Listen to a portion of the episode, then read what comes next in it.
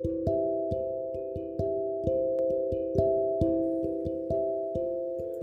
はようございます。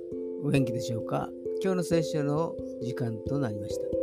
今日の聖書の箇所は、新約聖書、ヨハネの福音書6章29節ヨハネの福音書6章29節でございます。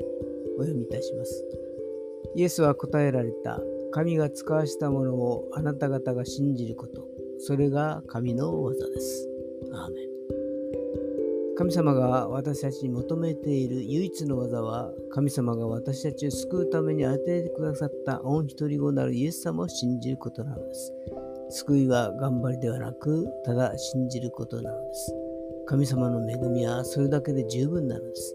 でも、それだけでは不十分だから、何々しなさいとか、これをしないと救われないというのは異端的な発想です。十分に気をつけましょう。